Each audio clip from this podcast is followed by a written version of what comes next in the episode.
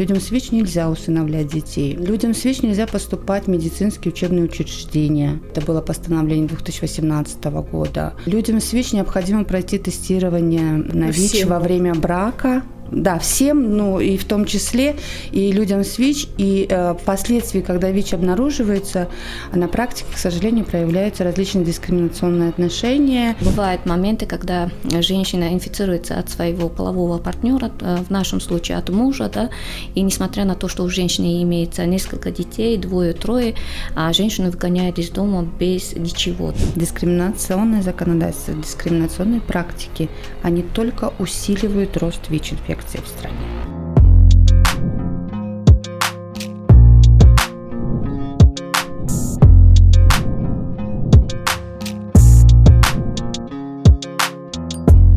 Добрый день, это очередной выпуск цикла «Такой вопрос». Меня зовут Зибота Джибаева. Сегодня 1 марта – Международный день ноль дискриминации. День направлен на продвижение равенства во всех странах-членах ООН – Право на жизнь, вне зависимости от пола, расы, возраста, убеждений, состояния здоровья – одно из базовых прав человека. Но люди с ВИЧ продолжают сталкиваться с нарушением этого права, даже спустя десятилетия после того, как ВИЧ перестал быть чумой 20 века. Судя по заключительным замечаниям по четвертому периодическому докладу Таджикистана в Комитете по экономическим, социальным и культурным правам, который наша республика получила в ноябре 2022 года, и сравнивая их с теми, которые подготовил Комитет по ликвидации дискриминации в отношении женщин в ноябре 2018 года, лица с позитивным статусом ВИЧ продолжают сталкиваться в Таджикистане с дискриминацией, даже на уровне правовых положений. Сегодня у нас в гостях гендерный специалист общественной организации Центра по правам человека Лариса Александрова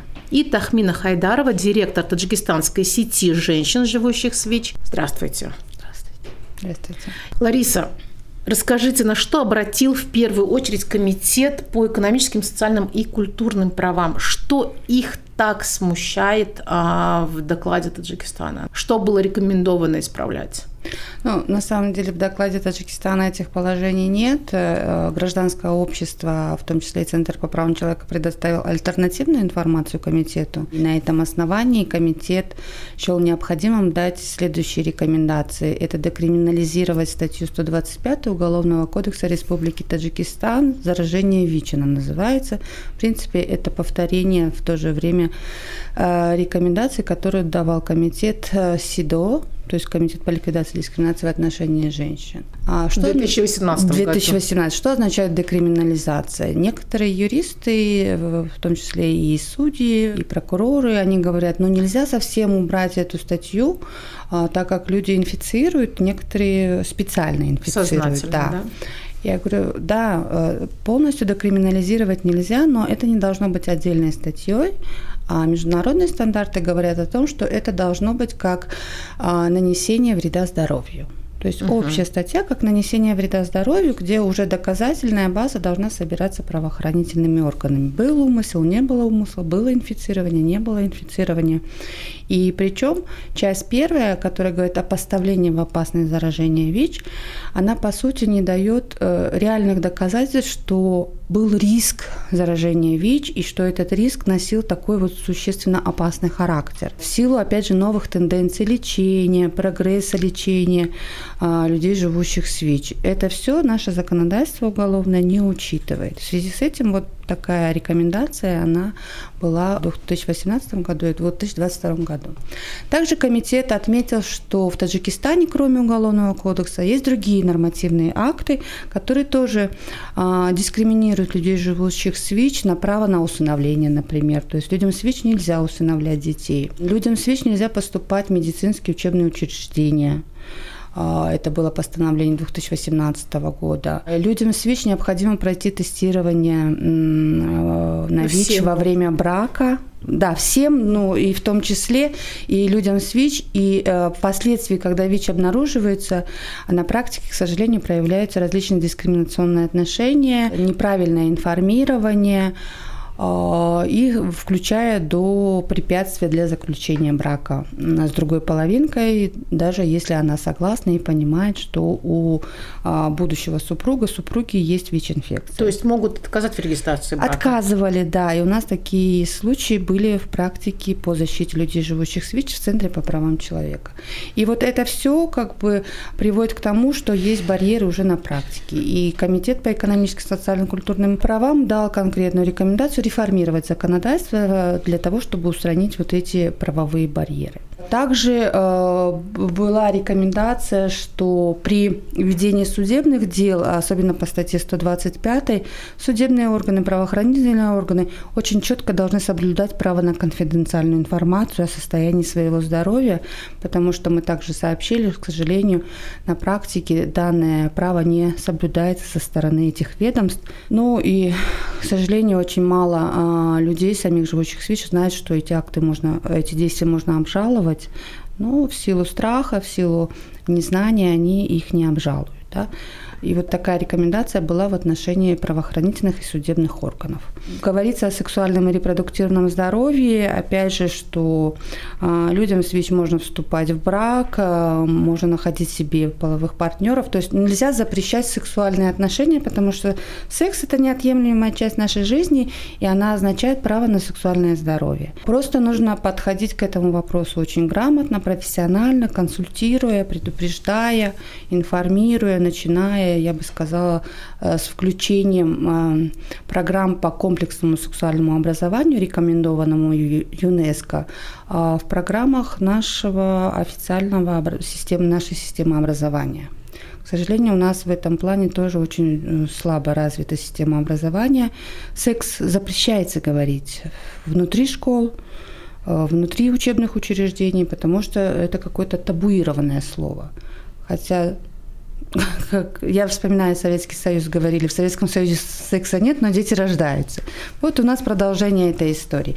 Поэтому это должна быть системная работа. Mm-hmm. Системная работа, и должны подключаться все государственные структуры и негосударственные, а, в том числе и СМИ. Если у нас а, есть очень много да, правовых положений, которые дискриминируют а, людей с ВИЧ, то, наверное, на бытовом уровне все куда гораздо хуже. Как это происходит вообще на практике? А, как практика да, показывает, а, чаще всего а, подвергаются системной дискриминации женщин, живущих с ВИЧ, и их дети. Это на уровне семьи, когда информация разглашается внутри семьи и нарушаются права женщины, ее начинают отдалять от других жителей этой семьи, да, и начинают запрещать многое, в том числе прикасаться к другим родственникам, приближаться приходить в гости и так далее. И также э, бывают моменты, когда женщина инфицируется от своего полового партнера, э, в нашем случае от мужа, да, и несмотря на то, что у женщины имеется несколько детей, двое, трое, а женщину выгоняют из дома без ничего, то есть э, не обеспечивают, не поддерживают, ни, никаких э, поддержки не будет со стороны э, родственников мужа. И возвращаясь женщина в семье э, родитель, родителей, да, к родителям, братьям и так далее, Опять-таки у нее имеется несколько детей, не образованная, нигде не работает, ее не берут из-за того, что у нее ВИЧ-инфекция, где бы, хотя закон не прописано, чтобы при поступлении а, на работу нужно предоставить какие-то справки, но есть, да, есть а, э, моменты, когда женщины обращаются даже а, дворником работать, там требуют справки или каждые 6 месяцев обследоваться на разных э, заболеваниях, в том числе на ВИЧ-инфекции и предоставить справку. И это как бы приводит к страху, и женщина не идет трудоустроиться, и опять-таки э, это вот замкнутый круг, она не, могут, не может э, выйти из-за того, что у нее нет возможности, не может получить информацию чаще всего, и практика показывает, и исследования показывают, что женщины попадают в депрессию и думают, что жизнь на этом закончилась, и они думают о суициде. Поэтому это очень большая проблема. Поэтому мы стараемся поддерживать, помогать нашим женщинам. А если смотреть а, а, на статистику, когда вопрос касается ВИЧ-СПИДа, люди начинают думать, что это заболевание секс-работниц, заболевание наркопотребителей и других людей, которые по собственному желанию идут на опасность, заражаются и так далее. Но в нашем случае большинство женщин, я могу с уверенностью сказать, что более 90% нашей женщин это жены трудовые мигранты, это жены наркопотребители, это женщины, которые по каким-то причинам были инфицированы в медицинских учреждениях, но это не доказано до сих пор. И они попадают, и их общество начинает осуждать как секс-работниц. То есть они вот э, считают, даже мы когда проводим опросы, женщины сами считают, что иметь ВИЧ-инфекция это уже а, как бы позор, да, то есть это не должно быть у а, порядочной женщины ВИЧ-инфекции. Но хотя уже медицина давно доказала, что а, это не только заболевание трех групп, уязвимых групп, это секс-работники, наркопотребители и другие мужчины, которые занимаются а, секс-мужчинами, но это может касаться каждого человека, и от этого никто не застрахован. Возвращаясь вот к этому вопросу, да, просто обойти тему о том, что было озвучено а, на одной из пресс-конференций управления МВД по городу Душанбе. Там было заявлено о том, что задержаны 10 мужчин, которые заразили 86 человек. Угу. Вот как вы можете, Лариса, это прокомментировать? Потому что, ну, вот как-то в голове не укладывается, как вот, во-первых, ну, и следствие выявило, и что вообще это, чем это грозит а, обществу? Ну, во-первых, я хочу отметить работу вообще Министерства внутренних дел в, по многим направлениям, и хочу э, сказать, что это одно из министерств, которое достаточно много делает и в вопросах профилактики ВИЧ, и в вопросах предупреждения насилия в семье. То есть сам министр, он э, человек, который э, понимает необходимость реформы сектора а, безопасности, в том числе милиции. Что-то э, пытается менять, и э, как вот э, государственный служащий, он мне очень импонирует. Но вот эта статья, она немного вводит в заблуждение читателей и все население, которые бы ознакомились с ним. И с точки зрения вот профессионального подхода, я бы там, например, задала министру вопрос. А скажите, пожалуйста, а в течение какого периода были зарегистрированы уголовные дела? А по каким именно пунктам, частям а, статьи Уголовного кодекса были возбуждены уголовные дела? И результат следствия, и сколько вынесено приговоров да, а, именно по этим делам. Да, даже если это на самом деле так, желательно было бы дать статистику других случаев заражения, инфицирования. То есть же не все только геи, как представлено с точки зрения международных стандартов, их называют лица нетрадиционных сексуальной ориентации, либо ЛГБТ-сообщества. Да? Когда мы даем посыл вот такой информации, э, опять же, мы возвращаемся в 90-е годы. Именно тогда, когда на, на скажем, на зарождении а, ВИЧ-инфекции именно было представление о том, что ВИЧ – это болезнь геев и работниц секса, да? потому что первые случаи а, в 1981 году были обнаружены у гомосексуальных мужчин в США. И вот это вот э, клеймо, стигма, она до сих пор э, шлейфом тянется за этой группой. Но э, уже начиная, скажем, с конца 90-х, начала 2000-х, болезнь, она э, изменила свое направление. Она стала охватывать общее население. И когда люди, э, читая такой текст, э, думают, что это их не касается, они же не геи, они же не работницы секса, значит, все нормально. Они никогда не будут инфицированы ВИЧ. И вот это ошибочное предубеждение, которое а, отрицательно сказывается на всем населении, и в том числе государственных программах по профилактике ВИЧ. Ведь такие средства выделяются, чтобы а, общее население а, не а, заразилось ВИЧ-инфекцией.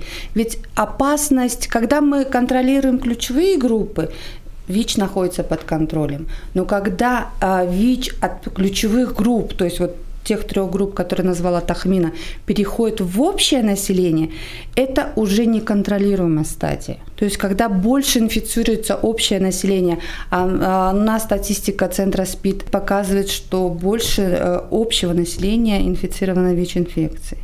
И вот это а, с точки зрения, опять же, просвещения, да, профилактики ВИЧ-инфекции, такая информация, она может быть опасна для общего населения, чтобы не ввести в их заблуждение. Вот вы сказали сейчас, а, есть, когда она была в этой, то есть инфекция была в этих группах, ее да можно было, да, контролировать. контролировать. Сейчас невозможно.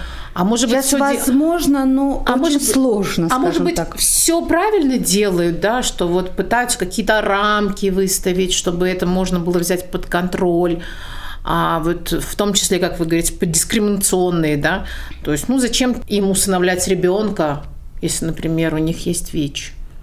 Вот ну, про контроль сейчас мне хотелось угу. бы. Но опять же, контроль контролю рознь. Да? На Западе в международных стандартах слово контроль упоминается, когда это касается уголовного наказания больше. А что касается профилактических работ и отслеживания ситуации за заболеваниями, это называется мониторинг. Комитет по экономическим, социальным, культурным правам, говоря о праве на здоровье, заболевания ВИЧ и другие инфекционные заболевания, они касаются права на здоровье как одного человека, который там инфицирован, да, так и другого общего населения.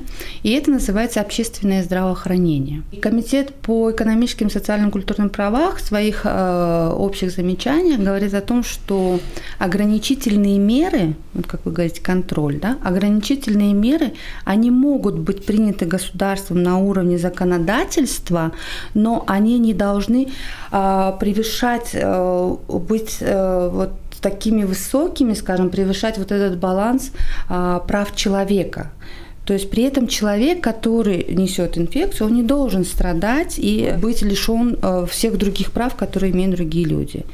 Например, усыновление. Если мы знаем, что ВИЧ передается определенными путями, это половой контакт, это кормление грудью и там переливание, инъекции, переливание крови, биологических жидкостей и тканей, да, Все, другого пути нету. А ВИЧ-инфекция в медицинских учреждениях можно заразиться в ситуации, когда используются нестерильные шприцы, когда а, не отслеживается мониторинг сбора крови в центрах крови, да, и других э, невыполняемых требований санитарно-эпидемиологических норм Министерства здравоохранения.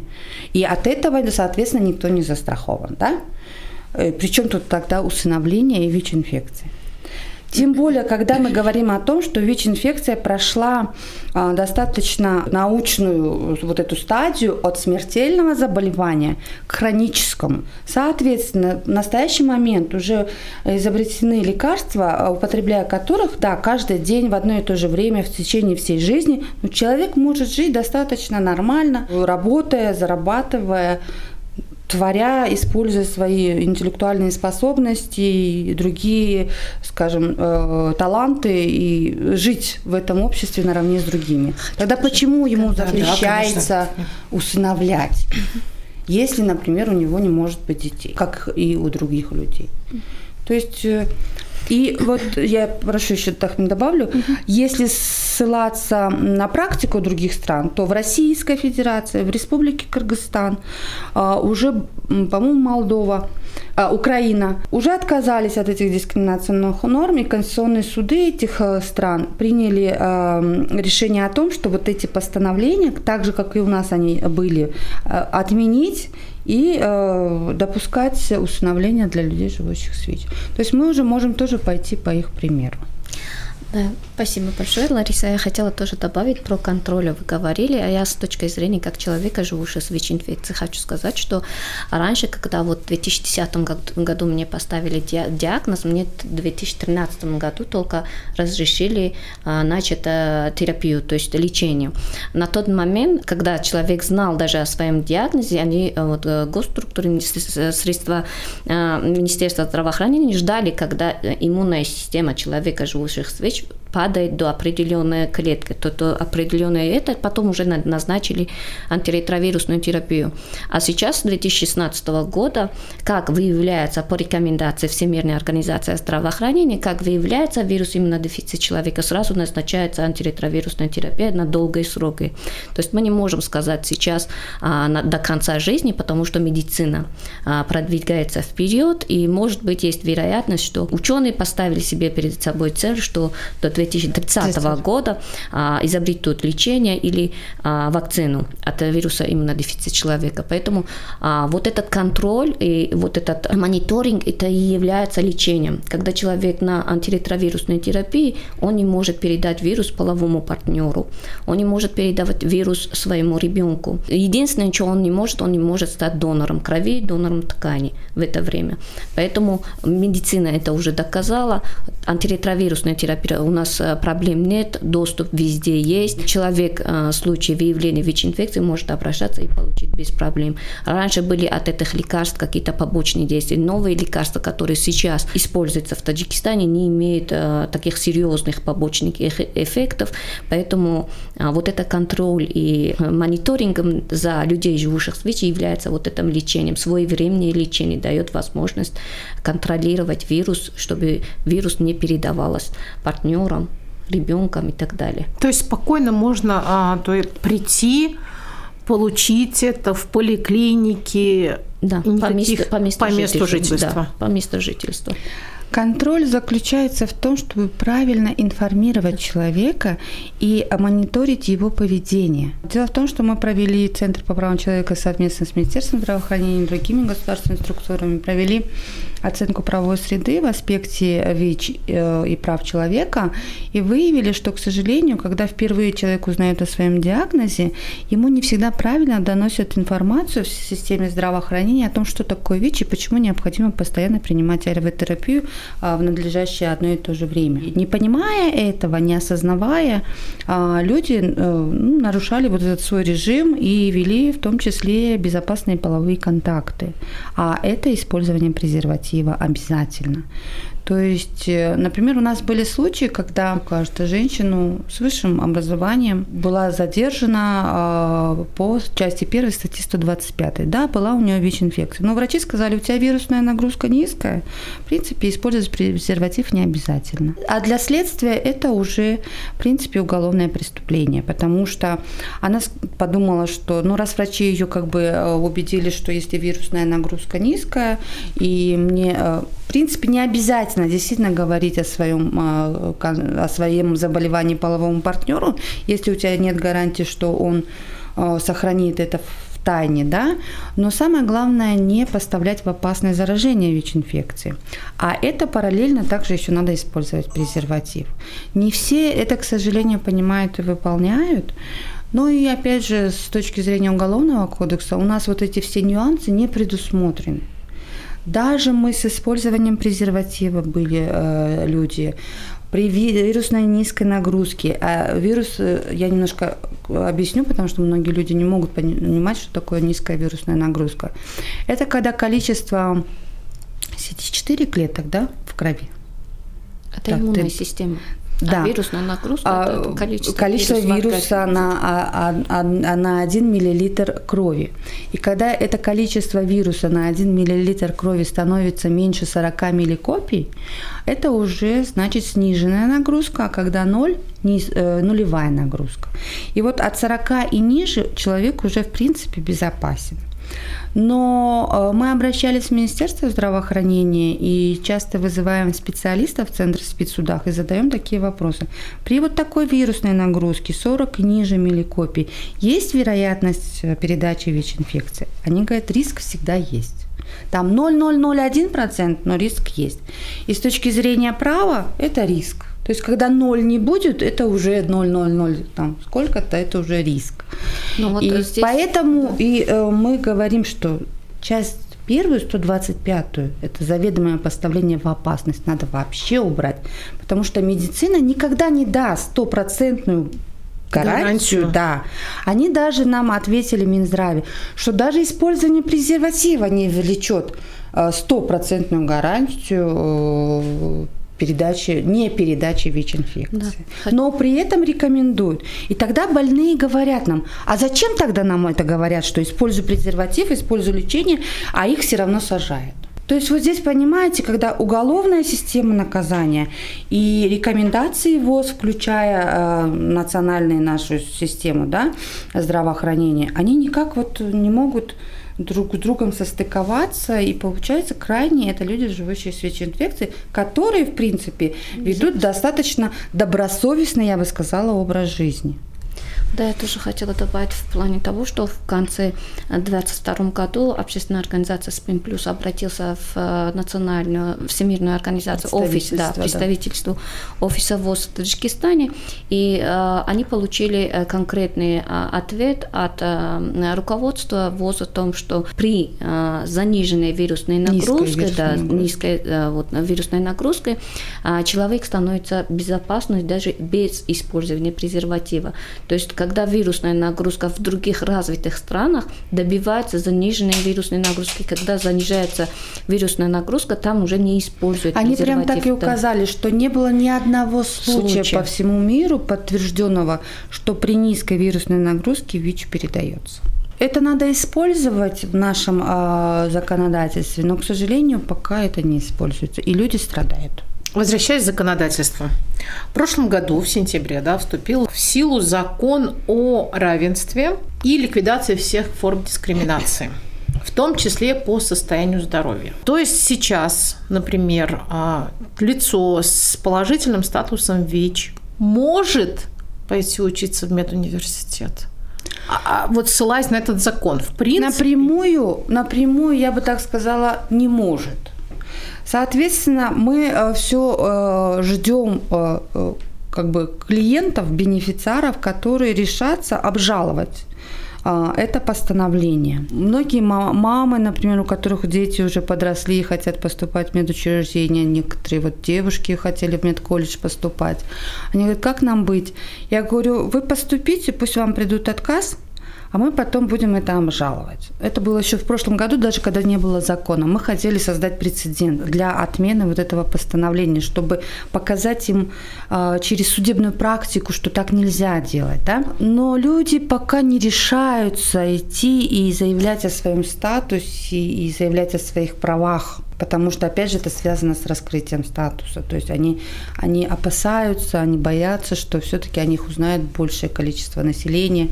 И вот, вот этот страх раскрытия статуса, к сожалению, многим людям, живущим с ВИЧ, закрывает руки по э, дальнейшей защите своих прав.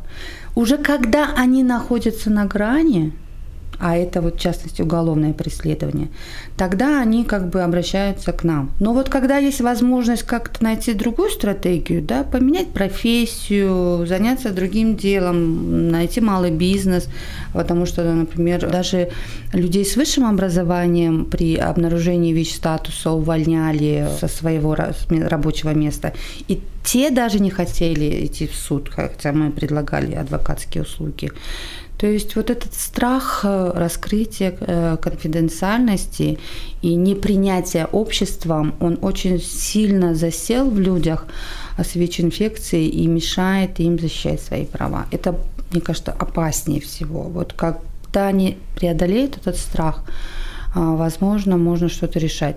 Но закон все-таки позволяет обратиться к уполномоченному по правам человека, если лицо, которое а, посчитало, что оно подвергается дискриминации, как в силу закона, так и в силу практики. Уполномоченный по правам человека разбирает эту ситуацию, но на а, уровне медиации. Там угу. сначала как бы договариваются, обсуждают вопросы, да, кто нарушил и кого права предполагаемо нарушены. И э, выносит свою рекомендацию тому органу, либо тому лицу, который нарушил, исправить, если выявится дискриминационное положение, исправить эту ситуацию в пользу э, лица нарушившего и возместить э, тот или иной материальный или моральный ущерб. Если уполномоченный по правам человека не найдет признаков дискриминации, например, да, у лица всегда есть право обратиться в суд. Суд – это наша последняя инстанция. Но еще хочу отметить, что закон только, по сути, начал действовать. Кроме этого, к закону нужно он, достаточно очень много правовых механизмов. Одним из правовых механизмов – это проведение антидискриминационной экспертизы всех законодательных актов и политик. Пока такого положения не принято, хотя Министерство юстиции разработало проект такого положения. И если провести через это положение э, антидискриминационную экспертизу всех актов, о которых мы сегодня назвали, то они будут признаны, в принципе, антидискриминационными и э, уполномоченным по правам человека. У него есть э, Дискриминационными, да, ведь? Да, да если они будут признаны дискриминационными, у него есть полномочия обратиться в правительство, обратиться в парламент с рекомендацией отмены либо изменения данных нормативно-правовых актов. Вот такой механизм тоже возможен. Но самое главное, чтобы а, люди понимали и знали, как это делать, да, специалисты были. Поэтому здесь еще должна быть стадия обучения э, и судей, и сотрудников уполномоченного по правам человека. И кроме того, необходимо создать э, дополнительную штатную единицу, там даже несколько, по-моему, было человек, тогда обсуждали вопрос, что им нужны специалисты в этом вопросе и, и увеличение штата. Страх. Вот сейчас говорили, страх, а, незнание информации – нежелание воспринимать информацию. Вот это все сильно влияет на то, что общество так и не может да, вот отказаться от того, что от мысли о том, что ведь уже давно не чума 20 века. К сожалению, да. На самом деле, последние годы у нас очень сильно а, хромает вопрос информированности населения о вопросах ВИЧ-инфекции. Это раньше, я помню, до, до 2010-х годах очень много работы велась а, и с правоохранительными органами, и с а, религиозными лидерами, и с обществом и так далее.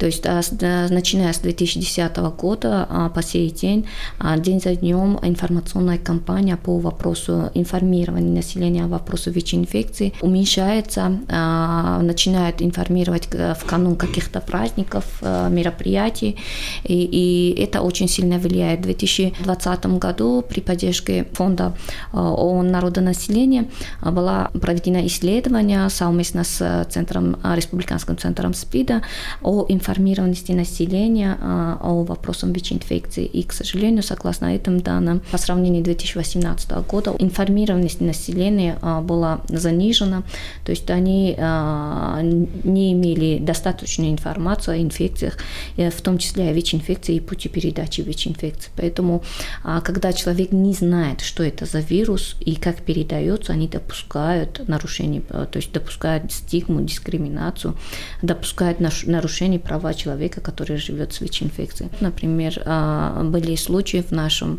практике, когда приходят в школах, даже в рамках госпрограмм сотрудники ЗОЖ и другие ведомства приходят, э, проводят информацию о ВИЧ-инфекции и иногда допускают э, неправильную информацию, и там а, учатся дети с ВИЧ-инфекцией. Они возвращаются и начинают возникать с родителями, начинают ссориться, что вот ты сказала, вот врач сказал, что это вирус не так уж страшно, когда я принимаю терапию, оказывается, вот это такое страшное заболевание, лучше этим не болеть и так далее. То есть э, это опять-таки приводит к тому, что родители приходят, вот а женщина сама живет с ВИЧ-инфекцией, она не знает уже, как ответить своему подростку потому что уже э, ребенок получил недостоверную информацию.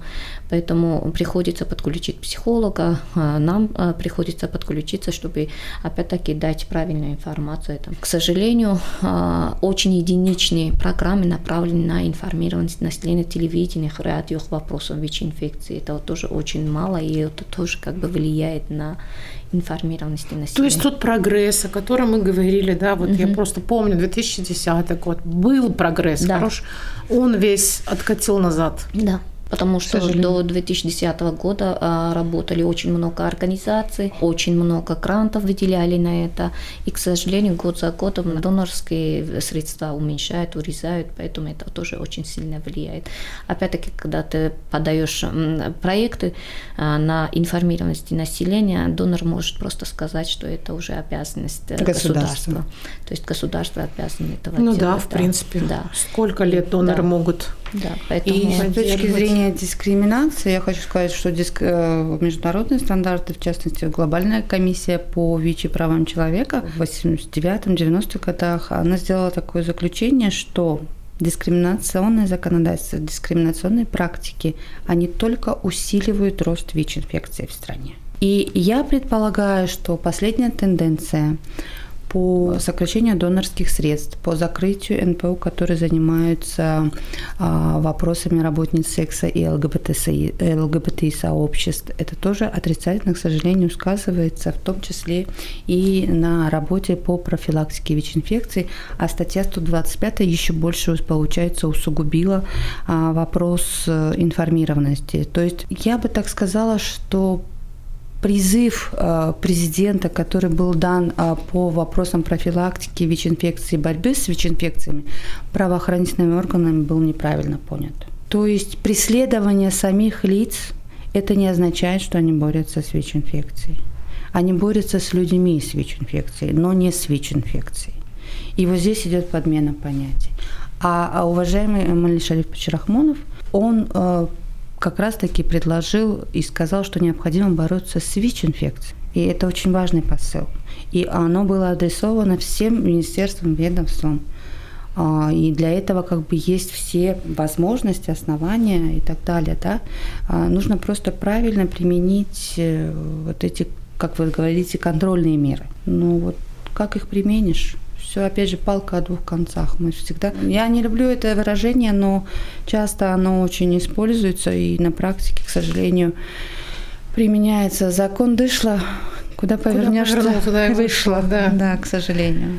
Если на законодательном уровне, да, все правовые положения будут приведены а, в соответствии вот как бы с рекомендациями, которые делает комитет по экономическим, культурным, социальным правам. Обществу сколько потребуется времени на то, чтобы принять это все?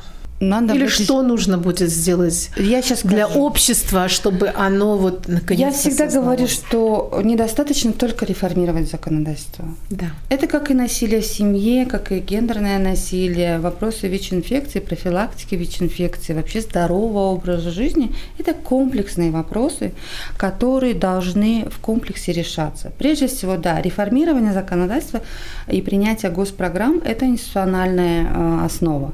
Дальше идет обучение. Обучение всех государственных служащих, каждый по своей специфике, да, врачей, учителей, как правильно преподносить информацию, как понимать, что такое ВИЧ-инфекция, как вести дела, как э, разговаривать с подозреваемыми, как э, разговаривать с людьми, которые обратились за защитой своих прав в суд, э, как понимать, потому что, например, у нас были дела, связанные, скажем, с возмещением морального вреда. Вместо того, чтобы узнать у женщины, какой вред нанес ей разглашение статуса и что она после этого переживала, судья стал досконально въедливо узнавать, а как она заразилась ВИЧ-инфекцией. То есть насколько вопрос, как она заразилась ВИЧ-инфекцией, влияет на ее исковое заявление о том, что разглашение статуса навредило ее э, самочувствию, на ее моральному, э, моральной, скажем так, устойчивости, да, и что она имеет на это право обратиться в суд за возмещением морального и материального вреда. То есть вот здесь тоже нужно обучать на, на всех уровнях, а, включая систему образования, начиная с дошкольного образования. Да. Да? Потом информировать нас, население, да, то есть э, массовые СМИ, а, социальные сети, они должны правильно преподносить информацию о ВИЧ-инфекции, а, не дискриминационно говорить э, о вопросах людей, живущих с ВИЧ, ключевые группы населения, не дискриминировать одного по сравнению с другим другим. Много слышала, вывести на один остров и всех там оставить, либо сжечь. И это я слышу до, по до сей день, да. А, я говорю, хорошо, одних вы выявили, вывезли, остались другие, которые есть, у которых период окна, которые проявятся позже. Опять будете вывозить вот так вот пачками, сжигать. Те, которые будут... Тогда люди, опять же, зная этот страх гонения на ведьм, а, люди будут прятаться, их будут прятать. Помните инквизицию? Это вот похоже на это, да, да, да. Они будут прятаться, и они будут недоступны для официальной системы здравоохранения. А это самый большой риск, когда человек избегает официальной системы здравоохранения. И, соответственно, его, как правильно Тахмина сказала, сложно отследить, отмониторить и вовремя назначить лечение. Самое главное вот в системе здравоохранения выявить, вовремя назначить лечение и сделать человека безопасным для общей системы здравоохранения. А дискриминация и дискриминационная практика это не позволяет сделать. Вот это нужно всем нам понять Что никто не застрахован, никто, сидящий здесь в том числе. Хочу да, даже тоже добавить, совершенно согласна с Ларисой, а, надо э, начинать с, с учебной скамейки, да, с школ. А, ну, я бы сказала, с, надо, я всегда говорю, да, надо с... начинать с себя, да, вот каждому. И если посмотреть практику, да, э, в основном а, дискриминация идет со стороны взрослого поколения.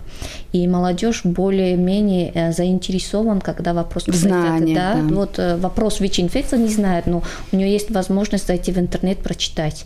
Или кидаешь какую-то ссылку, они открывают, читают и приходят уже э, с нулевой дискриминацией. Э, нету никакого такого, чтобы они отталкивали людей, живущих с ВИЧ от себя. Я вот это вот сколько лет работаю. А в основном это люди, которые были получены, э, изложены на них фундамент 90-е годы, что это заболевание трех категорий людей, которые вот плохо себя вели и за, за что-то Бог и наказала. Они сразу вот взрослое поколение, думаешь, ох, значит, за что-то ее э, Бог наказал, что у нее ВИЧ-инфекция, да. И mm-hmm. в моей жизни это тоже были такие моменты. Поэтому а, со стороны молодежи нет такого шарахования, чтобы от тебя а, испугались или чего-то. Они, у них есть всегда возможности зайти в интернет, получить информацию, ответить на все твои вопросы. Поэтому нужно, опять-таки, а, нужно информировать, но мы не можем а, сказать, гарантировать, что человек э, воспримет и изменит свое отношение. Это как бы каждый человек э, захочет изменить свое отношение к и э, людям, живущим в и к другим а, группам. Но вся надежда на молодежь. Подрастающее что, поколение, да, тоже думаю, да, что они... Они вот более-менее толерантны и да. поддерживают людей, живущих в ВИЧ, и это радует. У меня в практике была одна девочка, которая в раннем возрасте, возрасте выдали замуж а за таджика, гражданин России. В итоге она в 18 лет узнала о своем диагнозе и куча проблем, семья развалилась, тогда она вернулась, она поступила в колледж, и она специально своим а, а, однокурсникам говорила, что у нее ВИЧ-инфекция, и все с таким, ну и что, нормально же. Ну и что? Красотка. И они а, всегда говорили, что то, что ты уже да, открылась, нам это нормально, у нас нету никаких страхов, ничего. Просто не говори перед учителями это. да, потому что да, да, перед учителями этого не говори. Вот э, она закончила, она успешная, она и вуз закончила, а, семью создала, работает успешно, карьеру свою создала. То есть э, я же говорю, в основном это вот дискриминация идет со стороны взрослого поколения. Ляны. Тахмина, вот сейчас я думаю, что нас а, слушают, возможно, те, которые прямо сейчас, вот, или прям совсем недавно узнали о статусе своем. Угу. Очень важно до них сейчас донести правильную информацию, как, как про дискриминации пока, к сожалению, никак, да, то есть она mm будет их преследовать, это mm в медучреждениях, а, это в обществе, это в семье и так далее. Вот как а, пройти этот путь для кого-то он будет слишком длинный, для кого-то он будет э, чуть менее да, длинный. Вот э, человек, который через это все прошло в э, свои 23 года, мне было тогда 23 года, когда мне поставили этот диагноз, было страшно, да, и у меня тоже в голове всегда крутилось, что значит я тоже умираю и так далее. То есть, э, и вот эта вся проблема, которая со мной случилась, э, несмотря на то, что вот э, человек, который недавно узнал о своем диагнозе, должен понимать, что это не смертельное заболевание, с этим можно жить. И нужно вовремя принимать антиретровирусную терапию, последовать те рекомендации, которые врачи тебе дают. А остальное уже потихонечку, потихонечку. Если есть такая возможность, пусть, пусть обращается в организации, которые работают с людьми, живущих с ВИЧ, в особенности, если это женщина с женщинами, потому что а, там ее могут а, поддержать а, равный на равному, то есть а, будут поддерживать такие же люди, как она или он сам. Поэтому а, страх всегда есть, всегда а, преследует нас э, с э, неправильной информацией о смерти, то, что раз мне поставили диагноз, и значит я умру, оно в голове будут э, в определенное, до определенное время, поэтому нужно обращаться за помощью и не нужно стесняться. А ВИЧ это не приговор, и с этим можно жить, создать семью, родить здорового ребенка. Моя жизнь это уже пример для всех. А, и а, нужно вовремя принимать антиретровирусную терапию. А если с дискриминацией сталкиваются, могут прийти к вам? Лариса? Да, у нас э, горячая линия правовая. На все вопросы круглосуточно отвечает наш адвокат, специалист. Если э, дело дошло до следствия, до суда, мы также выделяем адвоката для защиты в суде, на следствии. Телефон правовой горячей линии Центра по правам человека – это 933 55 77 55. Угу. То есть можно позвонить с 9 до 5? Нет, круглосуточная, круглосуточная линия да. работает, да. У нас Можно и ночью будет позвонить. звонили, и она и ночью комментировала. А, просто если что-то нужно показать документам, зафиксировать, там более детально прокомментировать, они уже переносят встречу на какое-то удобное время ближайшее, и человек приходит к нам в офис, и уже там подробно идет консультация, расспрос, запрос и так далее. То есть берется заявление для защиты дальнейшей. Вы еще хотели добавить насчет 125 статьи. Да, как вот не а, попасть а, под нее-то? А, дело в том, что когда люди впервые узнают свой статус, э, и даже э, если их хорошо проконсультировали, я уже не говорю о том, что их могут поверхностно проконсультировать, все-таки у них остается э, сомнение. А может, где-то ошибка была? Может быть, это не я? То есть некоторые несколько раз перепроверяют. То есть тестируются уже в частных клиниках, едут в Россию специально тестируются, в, в Узбекистан, чтобы удостовериться, что действительно у них это заболевание есть. Но и то, они думают, я же хорошо себя чувствую. А ВИЧ же он сразу не действует, что вот ты все сегодня же сляжешь, да? Он действует медленно убивая иммунную систему, и все зависит, опять же, от иммунной системы человека. Если человек хорошо живет, хорошо питается, то он будет меньше э, прогрессировать, да? менее э, быстро прогрессировать. А, и человек в течение года практически может не чувствовать таких сильных осложнений. И врачи центра СПИД, и мы сами наблюдали, рассказывали, что люди отказывались, говорят, у нас нет этого вируса. Я не болен, я не больна. Пока не доходили. При положительном, да? Да при, тесте. При, даже при положительном тесте. И отказывались от лечения, а у нас лечение не принудительное, а у нас добровольное.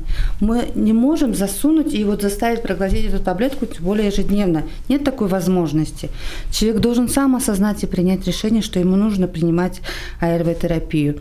И, например, в закрытом учреждении в тюрьме мужчина, он до последнего не принимал АРВ-терапию, хотя ему говорили, что у тебя ВИЧ. Он говорит, нет, пока он не стал покрываться вот этими кожаными болячками, это саркома капоши. Угу. То есть кожаный рак развивается, да. Лимфатические, лимфатические узлы были воспалены до невозможности, и только тогда он стал... То есть человек как бы у каждого разная реакция, и вот это тоже нужно понимать, и такого человека нельзя отпускать. И вот здесь очень важно говорить о том, что ты в этой ситуации, ты не веришь, но ты можешь инфицировать другого человека, можешь вести себя небезопасно, не, не безопасно, да? А как ты можешь инфицировать другого человека? Если ты будешь заниматься сексом и не использовать презерватив, например, да? Соответственно, за это есть уголовная статья. Даже если ты не инфицируешь, но вот есть, может, то есть на наших примерах можно реально показать, что не инфицируя тоже можно попасть в тюрьму. То есть до двух лет лишения свободы, пожалуйста. У нас женщины уже по третьему разу садятся за эту статью, по части первой статьи 125. Первый раз, второй раз, третий раз. Да, это уже как дежурная статья стала для многих. То людей. есть, причем даже там же даже речь если там про риск есть.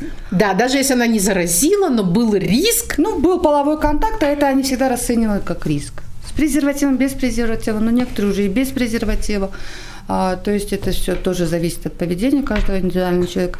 Вот я хочу здесь предупредить как раз-таки людей, живущих с ВИЧ, что если понял и принимает, это очень хорошо. Все-таки надо в любом случае использовать презерватив. То есть думать а, не только о себе, но и о своем половом партнере. Может быть, и его ты не заразит, а думать о том, что ты вдруг что может сесть. Да, да, да. В любом случае добросовестное отношение тоже при, уже а, судьи воспринимают. Мы тоже проходили много с ними обучений. Если в правоохранительных органах это еще сложновато, но судьи э, задают вопросы, использовал презерватив, не использовал.